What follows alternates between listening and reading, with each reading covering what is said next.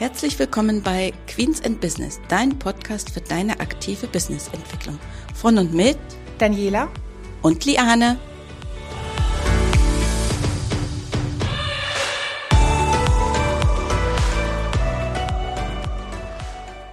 Hallo und herzlich willkommen zu unserer heutigen Folge. Es ist schön, dass wir euch wieder begrüßen äh, dürfen und natürlich bin ich nicht alleine. Mit dabei ist die liebe Dani.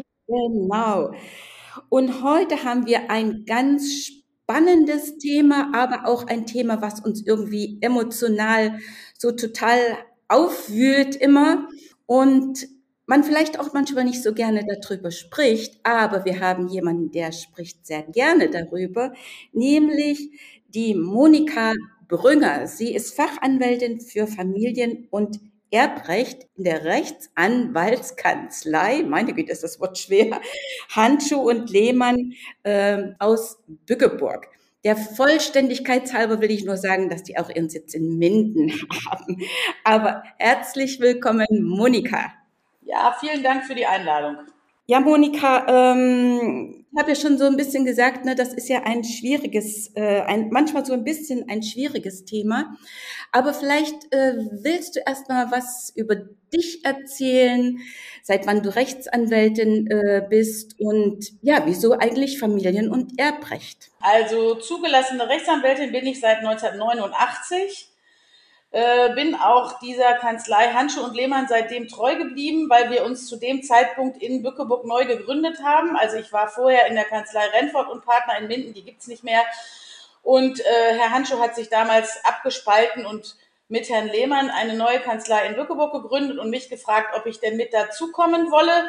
Äh, und ich gesagt habe, ja, aber nur dann, wenn ich das Familienrechtsdezernat besetzen darf, weil mich das Thema, also alles, was mit ähm, ja, ich sage mal, Gefühlen der Seele des Menschen oder den Nöten, äh, äh, die Nöte des Menschen anbelangt, hat mich immer sehr interessiert. Ich wollte ursprünglich eigentlich mal Psychologie studieren, bin dann aber, um ehrlich zu sein, am NC gescheitert, der auch schon äh, Ende der 70er Jahre bei 1,0, 1,2 lag und ähm, also da, da bin ich einfach zu, weiß ich nicht, zu faul in der Schule gewesen oder wie auch immer. Jedenfalls reichte mein Abiturschnitt nicht. Und ähm, also Psychologie, alles was so mit ja mit dem Inneren des Menschen zu tun hat, hat mich immer schon sehr beschäftigt. Warum tun Menschen in bestimmten Situationen äh, bestimmte Dinge? Äh, warum verhalten sie sich so und so und nicht anders? Und dann bin ich bei der Juristerei gelandet, ähm, ja, aus unterschiedlichsten Gründen, vielleicht auch, weil es ein NC-freier Studiengang damals war. Äh, ich kann es gar nicht mehr so ganz genau erklären. Ähm, und ähm, habe dann schnell festgestellt, dass es viele Bereiche gibt in der, äh, in der Juristerei, die ich mehr als ätzend finde. Dazu gehört das ganze öffentliche Recht, was ich furchtbar finde, was man aber natürlich machen musste. Alles, was mit sehr viel und sehr tiefer Paragraphenreiterei zu tun hat, also reiner Formalismus, ist wirklich überhaupt nicht meins. Also ich beschäftige mich wirklich lieber mit den wirklichen Sorgen und Nöten der Leute und versuche ihnen zu helfen, teilweise auch in der Bearbeitung von Fragen, die gar nicht unbedingt nur rein juristischer Natur sind, sondern manche Leute kommen ja auch und brauchen einfach mal einen Lebensrat, ja, was soll ich jetzt hier und da tun und wie soll ich mich verhalten und wie soll ich das Schreiben vielleicht aufsetzen? Und das ist das, was mich immer gereizt hat. Und das ist bei den beiden Themenbereichen oder bei den beiden Fachgebieten Familien und Erbrecht natürlich logischerweise sehr ausgeprägt, weil es um sehr äh, emotionale Themen geht, äh, um Themen, in denen ja der Mensch persönlich betroffen ist und es nicht nur geht darum, dass ich 5000 Euro von irgendjemandem kriege, weil ich die dir mal geliehen habe, sondern es geht einfach um menschliche Beziehungen und das äh, ist das, was mich einfach reizt. Und ich glaube, dass ich das auch vom Typ her ganz gut darstellen kann. Ich bin, bezeichne mich als sehr empathischen Menschen und ähm, nehme mir auch sehr viel Zeit, wenn ich ähm, mit Mandanten spreche, die dürfen wirklich alles bei mir lassen, von Wut und Tränen und Geschrei und ich habe alles auch schon erlebt. So, das ist so ein bisschen der Abriss, warum ich in dem Themenbereich gelandet bin. Das Erbrecht übrigens relativ neu, also Familien, Fachanwältin für Familienrecht bin ich schon seit fast 20 Jahren und äh, das Fachgebiet des Erbrechts hat mich irgendwie vor ein paar Jahren gepackt und weil ich auch teilweise äh, in dem familienrechtlichen Bereich mit der immer größer werdenden Zahl an ja, ich weiß, ich will jetzt, jetzt gar nicht falsch formulieren, aber an äh, extrem belasteten Familien, äh, das, äh, ich, ich hatte da irgendwann auch keine Lust mehr drauf. Also, aber gut, so bin ich beim Erbrecht gelandet. Bisschen zu weit ausgeholt vielleicht, Entschuldigung. Äh, nein, alles, äh, alles gut. Und ähm, ich glaube, das, äh, was du jetzt so gesagt hast, das widerspiegelt das ja genau, weil wir es, äh, ne, die Anwältin mit Herz. So werde ich bezeichnet, ja. Ja, genau. Ne? Und ich glaube, das ist auch so, haben wir uns auch kennengelernt und so widerspiegelst du es auch. Und das sind genau auch so deine Worte, weil das ja wirklich Themen sind, die uns echt äh, berühren. Jetzt wollen wir uns heute natürlich so ein bisschen diesem Thema nähern. Erbrecht, Testament, insbesondere Unternehmer, die haben da ja eine große Verantwortung.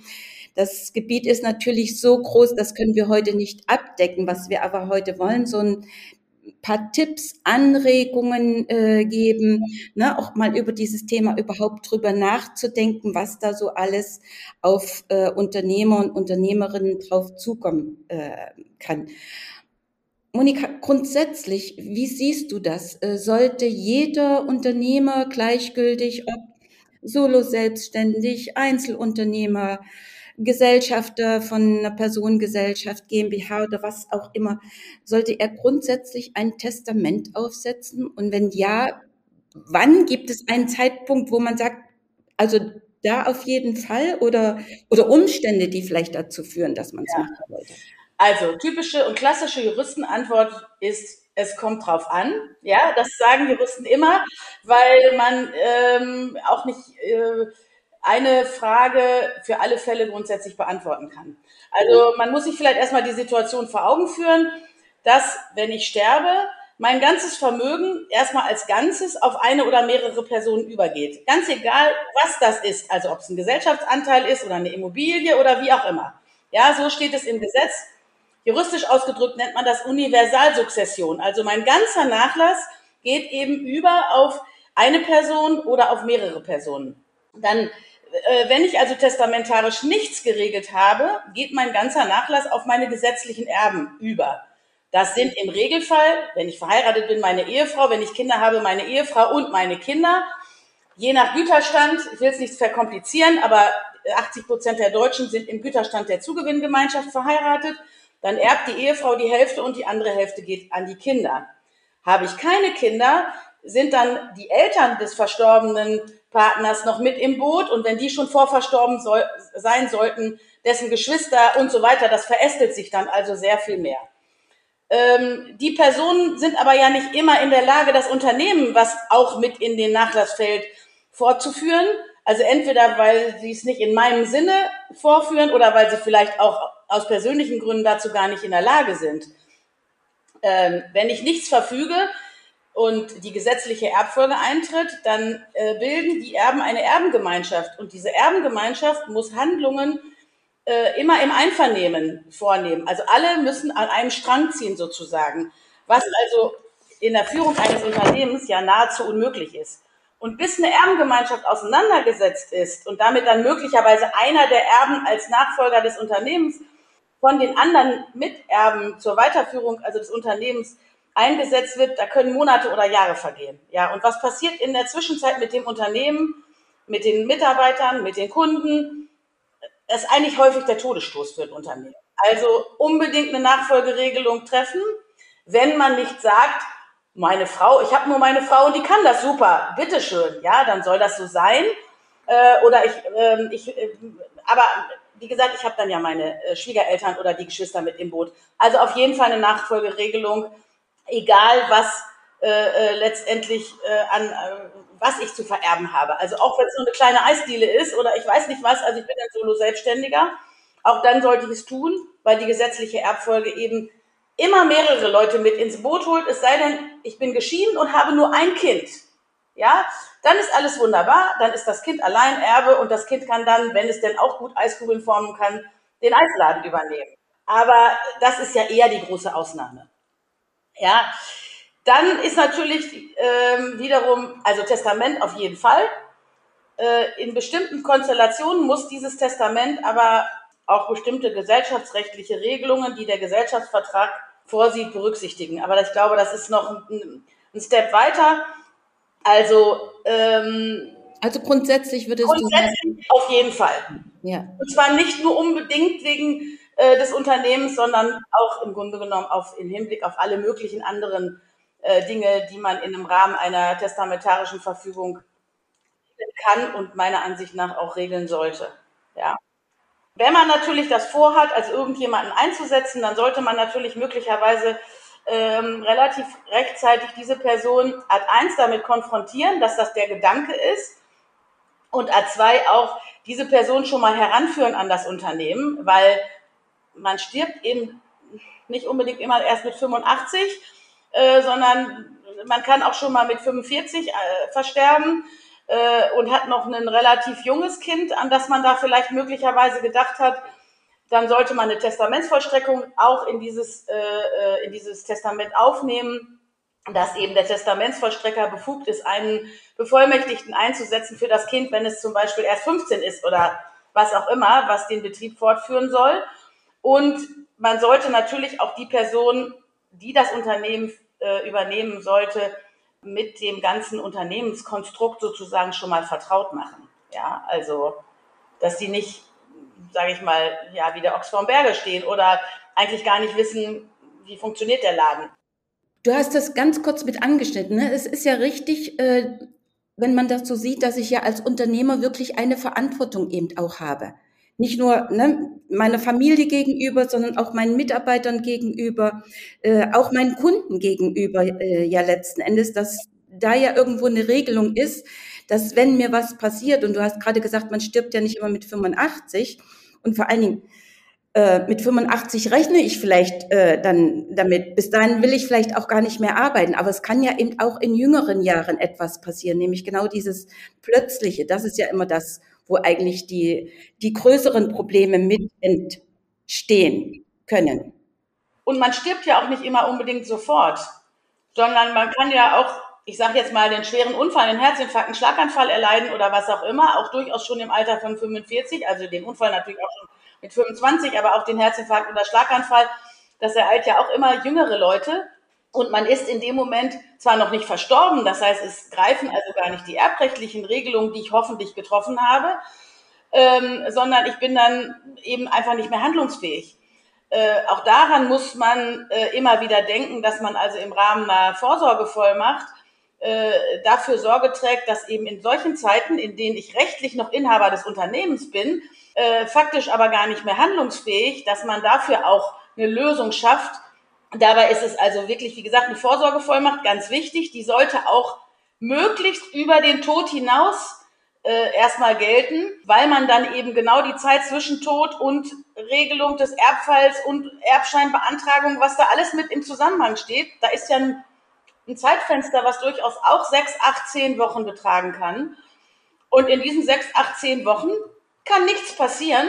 Es kann keine Rechnung bezahlt werden, es können die Mitarbeiter nicht bezahlt werden, es kann keine Aufträge abgearbeitet werden und so weiter. Habe ich einen Prokuristen, ist es natürlich äh, letztendlich egal. Dann habe ich ja jemanden, der, aber das haben ja viele Unternehmen eben nicht. Das genau, heißt, die Einzelunternehmen, die kleineren, die haben das ja meistens eben, eben nicht. Ne? Genau, ne? Bei einer GmbH sieht es schon anders aus, eingetragener Kaufmann, ne? da gibt's auch schon andere Dinge, aber genau äh, das sind ja so Fälle, die sollten ja auch Vorsorge treffen. Nicht, dass wenn es mir wieder gut gehen sollte, nach vier Monaten, nach sechs Monaten, dass kein Unternehmen mehr da ist. Das wäre ja das Schlechteste, was letzten Endes passieren. Genau so ist es. Ja, und diese Vorsorgevollmacht, das ist also immer ein Tipp, den man, den ich den Leuten mittlerweile auch aus der Erfahrung mit an die Hand gebe. Ähm, die sollten sich bei den zuständigen Banken mit demjenigen, den sie bevollmächtigen wollen, dorthin einmal auf den Weg machen, weil die Banken häufig diese reinen Vorsorgevollmachten, insbesondere dann, wenn sie nicht notariell erstellt sind, nicht akzeptieren. Also, dass man einmal mit denen hin, mit dem Zubevollmächtigten zur Bank geht, weil die haben oftmals sogar vorgefertigte Formulare und da eben sagt, also für den Fall, dass ich nicht mehr handlungsfähig bin, setze ich eben XY ein und dann unterzeichnen die das beide und dann ist die Bank safe und dann ist es auch gut so, damit eben dann, das ist ja meistens das Wichtigste, dass die Zahlungen irgendwie weiter äh, vollzogen werden können. Also wie gesagt, dass Kunden nicht äh, sagen, ihr bezahlt mich hier nicht und äh, wir, was weiß ich, wir ziehen vor Gericht und wir verklagen euch und und und oder irgendwelche Lieferanten liefern irgendetwas nicht mehr. Das ist ja letztendlich das Fatale dabei. Genau, genau. Ja? Also das jetzt nur mal so, also dass man das schon im Vorfeld, also bevor der Tag X eintritt, auch dran denken sollte. Ja. ja, ja. Genau, also wir hatten ja gerade schon gesagt, ähm, dass man dafür für die Vorsorge ein Testament aufsetzen sollte. Ähm, wie formuliert man sowas? Sagt man dann einfach, dass man für den Fall der Fälle die Tochter, den Sohn, Enkel oder so einsetzt und das fortführen soll? Oder ähm, gibt es da andere Möglichkeiten? Und wenn man das wirklich gemacht hat, wo sollte man dieses, diese Dokumente oder das Testament oder diese Vorsorgevollmacht am besten aufheben?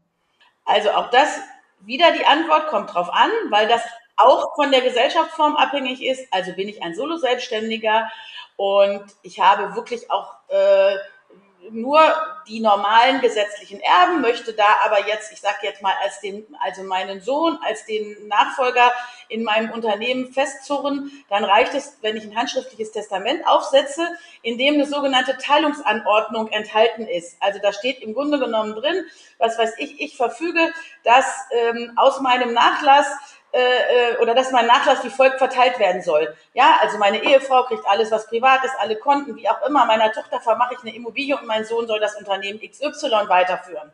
So, das reicht, kann handschriftlich gemacht werden, aber wirklich vom ersten Buchstaben oder beziehungsweise von der ersten Zahl, wenn oben das Datum steht, bis zur Unterschrift, da darf nichts, aber auch wirklich gar nichts Computer, äh, äh, früher sagte man Schreibtisch, Schreibmaschine geschrieben sein. Also Computerschrift geschrieben sein, sondern es muss wirklich von einem, vom letzten Schwung bis zum, äh, vom ersten bis zum letzten Schwung alles handgeschrieben sein.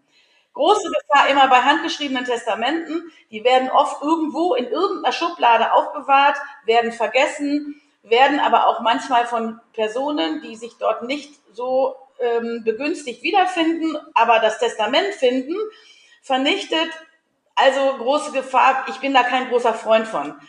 Wenn das äh, auf jeden Fall nachher auch umgesetzt werden soll, dann sollte es zumindest, wenn man denn den Weg zum Notar scheut oder auch die Kosten, die ein notarielles Testament mit sich bringt, scheut, sollte man es bei der Hinterlegungsstelle beim Amtsgericht hinterlegen lassen.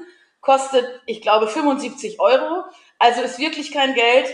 Ähm, und jedes, und wenn ich das widerrufen will, was ich also dann tun sollte, indem ich bitte schön, äh, wenn ich eine neue äh, Verfügung von Todeswegen aufsetzen will, muss ich auch reinschreiben, hiermit widerrufe ich alle früher gemachten und so weiter. Dann sollte ich zur Hinterlegungsstelle gehen und mir einmal dieses Dokument wieder herausgeben lassen. Dass nur das Aktuelle sozusagen dort ist. Verstehe ich das genau, richtig? Dass ich also, selbst wenn ich das äh, ähm, irgendwo äh, dann ein späteres Testament irgendwo bei mir privat hinterlege, sollte ich dafür Sorge tragen, dass das Hinterlegte mir wieder ausgehändigt wird. Hintergrund ist der, dass wenn ich versterbe, oder wenn jemand verstirbt, machen die Standesämter Mitteilung ans Nachlassgericht. Ja, Wohnsitzortes des Verstorbenen. Und die Nachlassgerichte gucken nach, ob dort ein Testament hinterlegt ist. Also ein notarielles oder ein handschriftliches auch.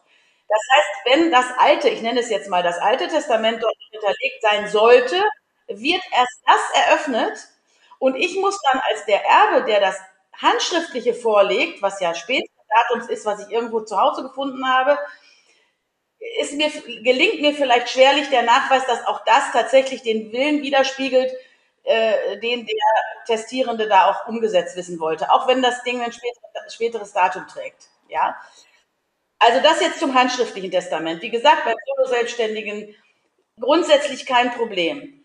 Bei anderen etwas, sagen wir mal, ja, größeren Gesellschaften, also Personengesellschaften, OHG, KG, ähm, GBR oder wie auch immer, ist ja sowieso die Problematik, dass die Gesellschaft mit dem Tod des Gesellschafters aufgelöst wird. Ja, da kann ich meinen Gesellschaftsanteil ja sowieso nicht übertragen, so einfach mal so, sondern der Erbe des Gesellschafters erbt ja einen, ich sage jetzt mal einen Ausgleichsanspruch, also eine Abfindungszahlung erbt er ja, wenn man so will. Da sollte es sowieso einen Gesellschaftsvertrag geben, der zum Beispiel die Höhe der Abfindungszahlung regelt. Sonst ist der Laden nämlich auch danach pleite. Ja, wenn äh, weil die Abfindungszahlung sich sonst nach dem Verkehrswert des Unternehmens richtet.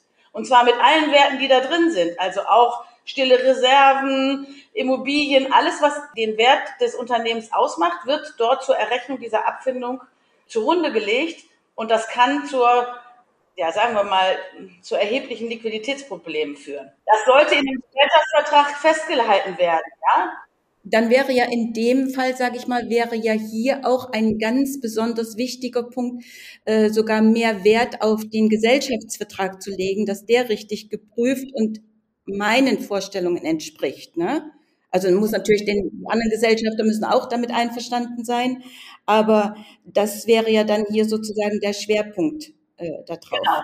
Ja, und man muss auch sagen, dass enthält der Gesellschaftsvertrag keine Regelung, dass mein Gesellschaftsanteil an meine Erben weitergegeben wird, kann ich in meinem Testament regeln, was ich will. Ja, mit meinem Tod scheide ich aus der Gesellschaft aus.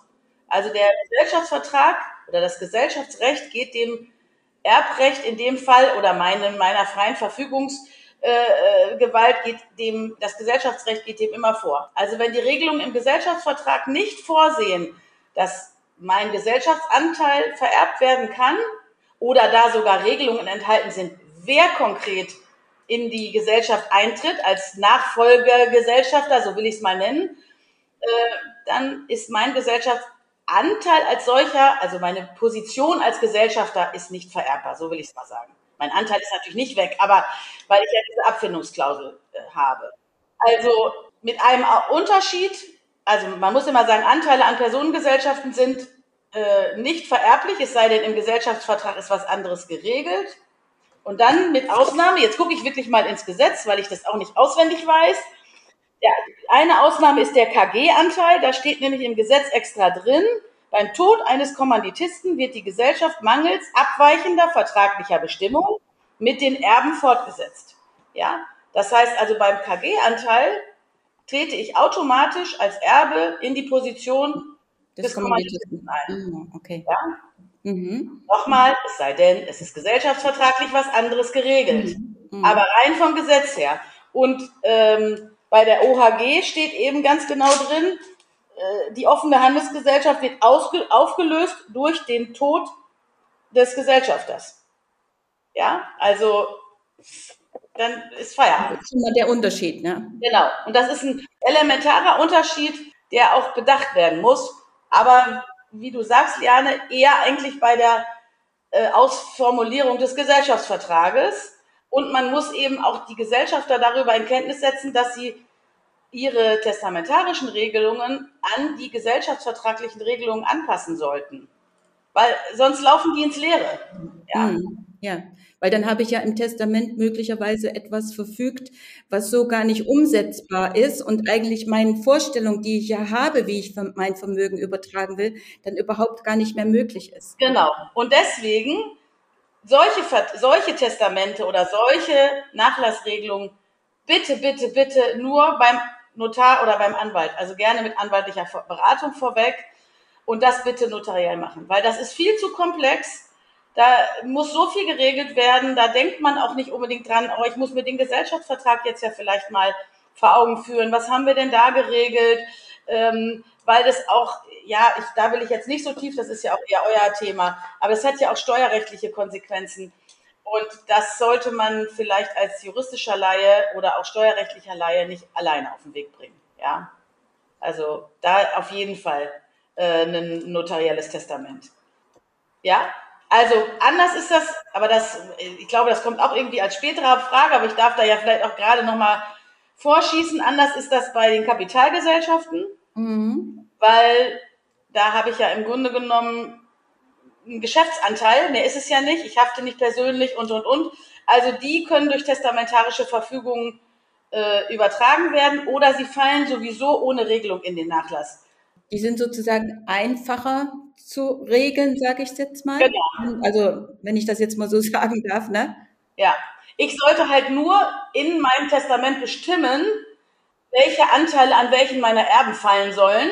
Sonst sind sie nämlich wieder Gesamtheit des, also fallen sie in den gesamten Nachlass und gibt es mehrere Erben, müssen sich halt die mehreren Erben darüber auseinandersetzen, wie verteilen wir jetzt den, den Nachlass. Ja, mhm. sonst sind sie eben. Auch den Anteil von der GmbH oder was ist auch Genau. Ja, ich kann ja sagen, den Geschäftsanteil an der XY GmbH übertrage ich auf meine Frau und den an der Z GmbH auf meine Tochter und wie auch immer. Aber das sollte man regeln, weil sonst gehört der Anteil der Erbengemeinschaft. Mhm. Ja, und Erbengemeinschaft ist immer schwierig.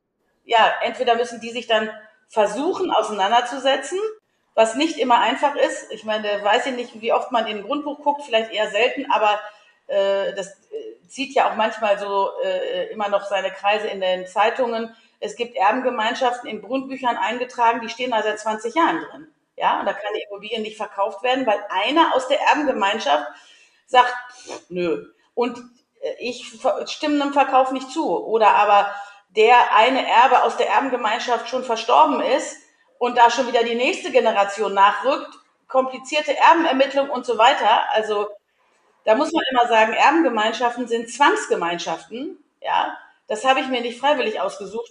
Und eigentlich sind die auf Auseinandersetzung angelegt. Ja, also schnellstmöglich auseinandersetzen. Ja, ja, ja, das ist äh, richtig. Wenn ich mal so das äh, ganze äh, Konstrukt betrachte, es ist ja sehr, sehr umfangreich, haben wir ja jetzt gerade schon gemerkt bei unseren Ausführungen. Ne?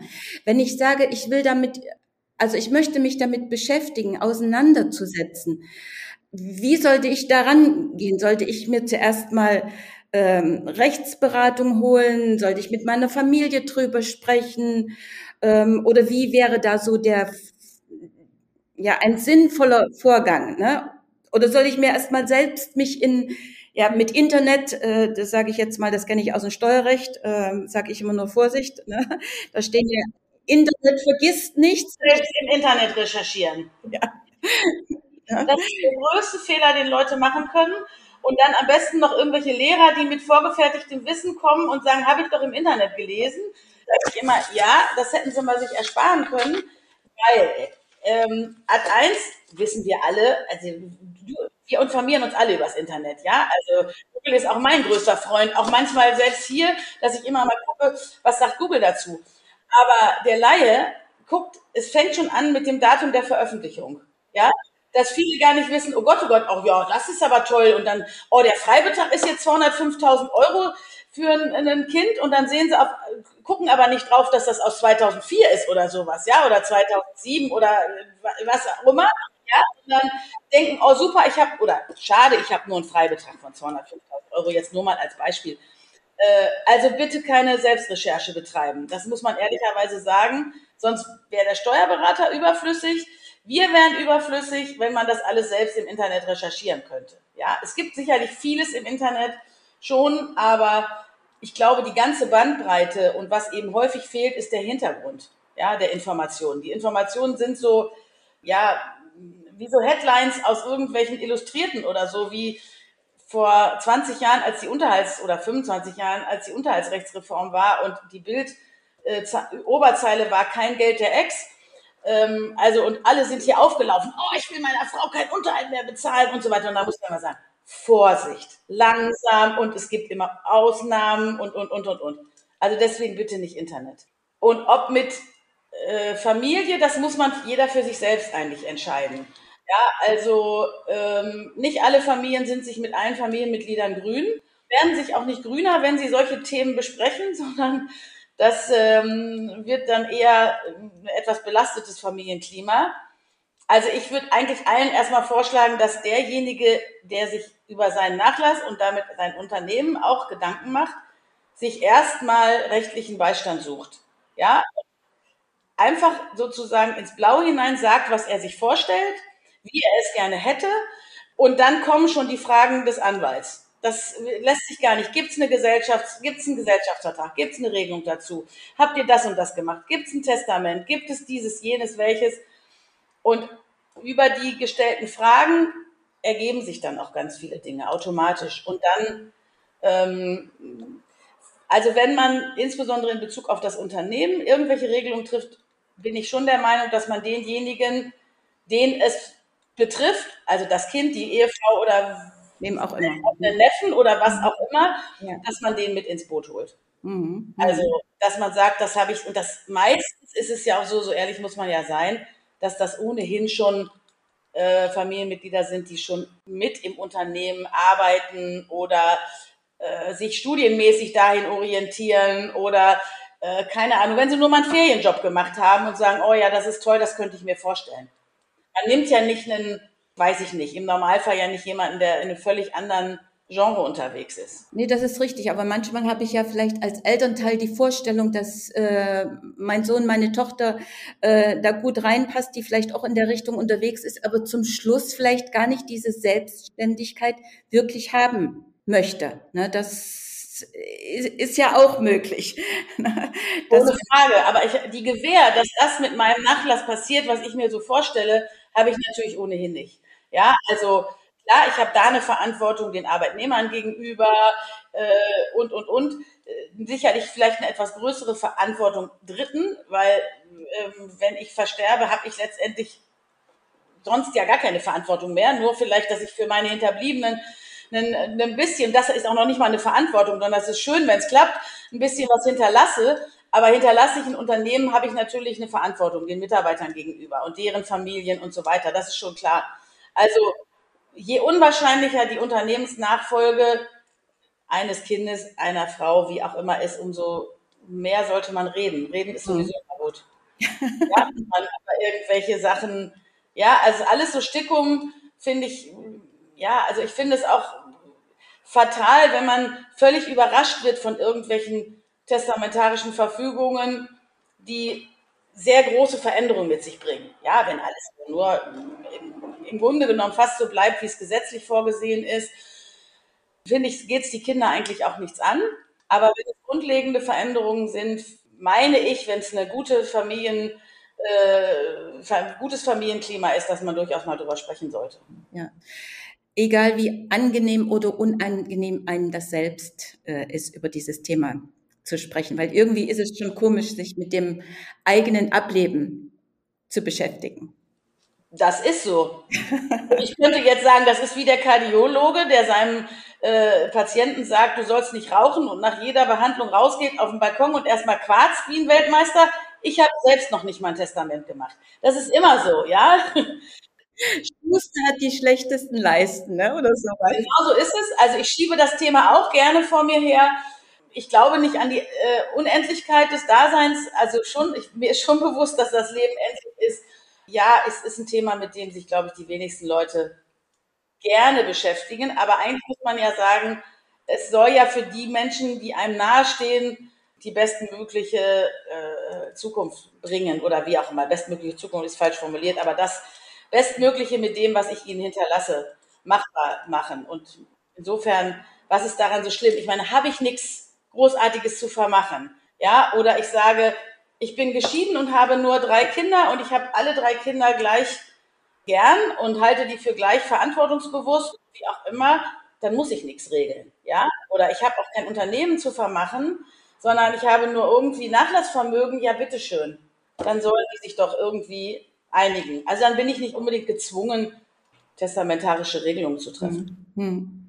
Aber irgendwie finde ich gerade in solchen Situationen, wo ja dann die Familie sowieso erstmal äh, eine schwere Zeit hat, äh, was man überstehen muss, finde ich, ist es schon schön, wenn gerade Unternehmen und solche Dinge also äh, da sind, wenn man so etwas äh, wirklich geregelt hat, dass man nicht noch diese Probleme Absolut. Also alles das, was da fest liegt, also ich zwinge dann ja nicht meine Nachkommen, äh, äh, sich über alles Mögliche im Detail Gedanken zu machen. Ich müsste dann ja auch als, als äh, die Erbengemeinschaft mir erstmal einen Überblick verschaffen über den ganzen Nachlass und dann sich auseinanderzusetzen, wer will was und wie soll das passieren. Es ist schon schön, wenn es geregelt ist. Ja, das muss man ganz klar sagen, weil dann ist es klar und festgelegt, wenn es zumindest so ist, dass nicht einer extrem benachteiligt wird äh, oder eine extrem benachteiligt wird, sondern wenn es einigermaßen verteilt ist, äh, dann muss man ja auch sagen, das ist im Sinne des Verstorbenen und dann wollen wir das auch so umsetzen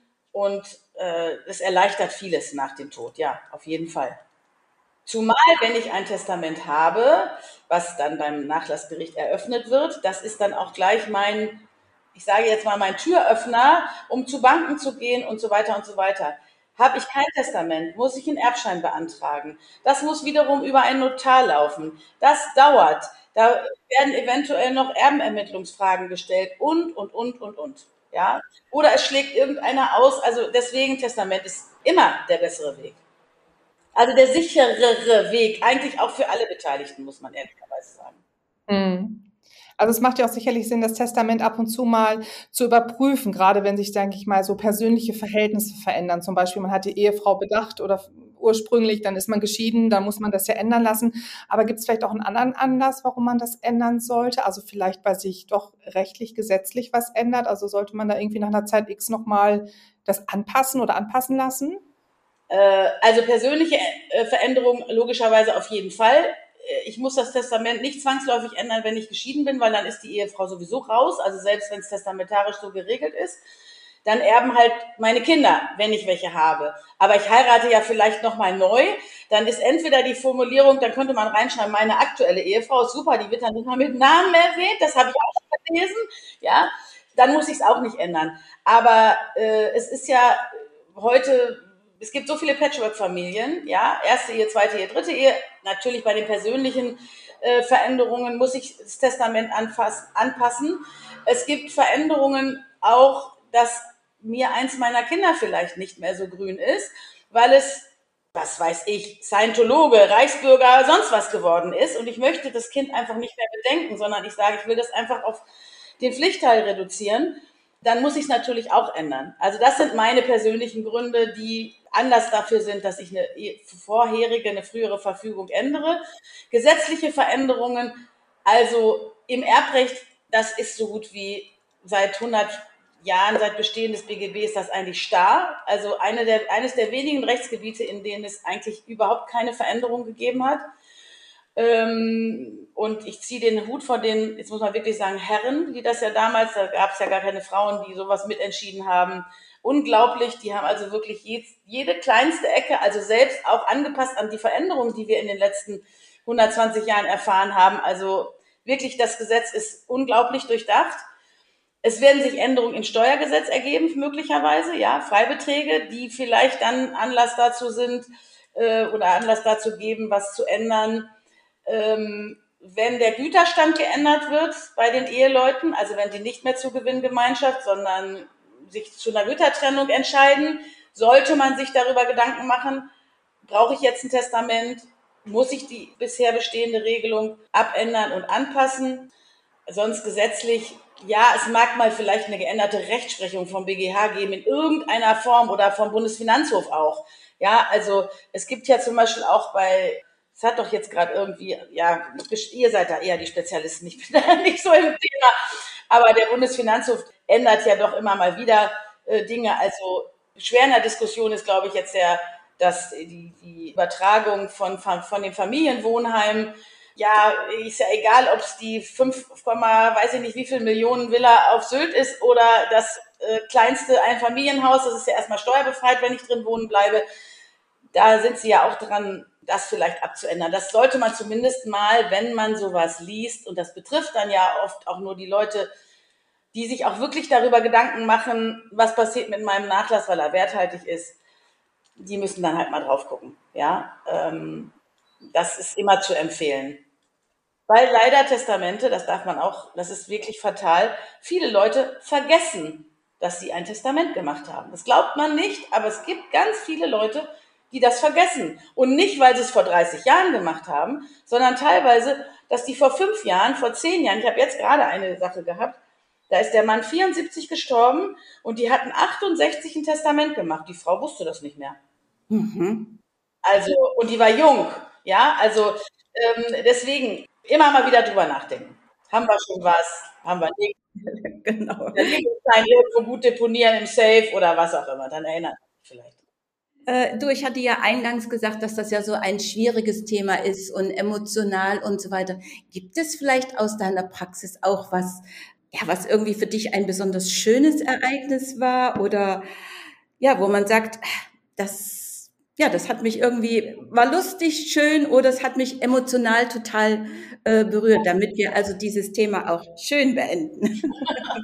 ja, ich finde das Thema, also ja, Tod ist vielleicht nicht unbedingt was Schönes, aber so das Drumherum, dass man schon in der Lage ist, ja, Dinge zu regeln, dass mein Nachlass so vielleicht in der nächsten Generation zufällt, wie ich das gerne möchte, dass ich ja schon noch so ein bisschen meine Finger darin habe, was mit der nächsten Generation passiert. Das finde ich ja, ich finde das also gar nicht so unangenehm. Ja, schön. Also man lacht natürlich nicht so ganz viel. Ja, das ist schon klar. Hier sitzen natürlich auch viele Leute, insbesondere dann, wenn sie äh, gerade einen Trauerfall hinter sich haben, mit eher ähm, düsterer Miene.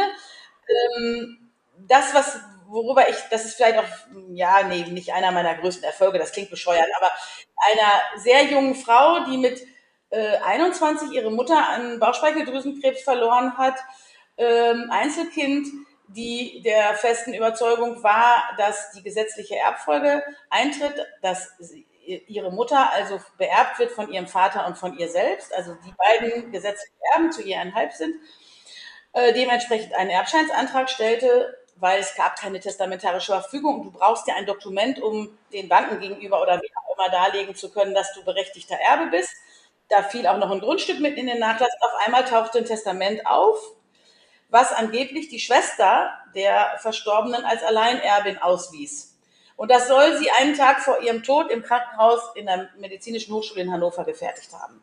Es sah der Schrift der Verstorbenen recht ähnlich, aber es stellte sich dann nachher heraus, dass es gefälscht worden war, also mit äh, wahnsinnigen Schriftsachverständigengutachten, sehr aufwendig und, und, und, und, und.